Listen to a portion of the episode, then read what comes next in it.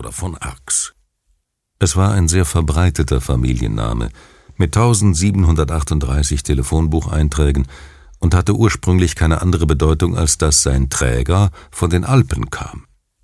Aber schon in jungen Jahren hatte von Almen in einer republikanischen Geste auf das von verzichtet und diesem damit eine Bedeutung verschafft, die es nie besessen hatte. Mit seinen beiden Vornamen Hans und Fritz, die er nach Familientradition von seinen beiden Großvätern geerbt hatte, war er umgekehrt verfahren. Er hatte ihnen den bäuerischen Geruch genommen, indem er schon früh den bürokratischen Aufwand auf sich genommen hatte, sie amtlich zu Johann und Friedrich zu veredeln. Von seinen Freunden ließ er sich John nennen, Fremden stellte er sich knapp und bescheiden als Almen vor. Aber in offiziellen Dokumenten hieß er Johann Friedrich von Almen. Und die Briefumschläge, die er vor dem späten Frühstück im Viennois von seinem Postfach abholte und achtlos neben die Kaffeetasse legte, waren an Herrn Johann Friedrich V. Almen adressiert, wie es in seinem Briefkopf stand.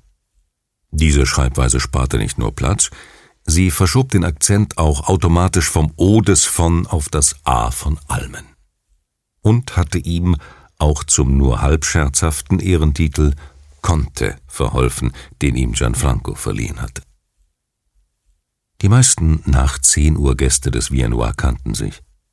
Trotzdem hielten sie sich streng an ihre ungeschriebene Sitzordnung, die einen allein an ihren Tischchen, die sie mit allerlei Mänteln, Handtaschen, Mappen und Lesestoff belegten, damit ja niemand auf die Idee kam, sich dazuzusetzen.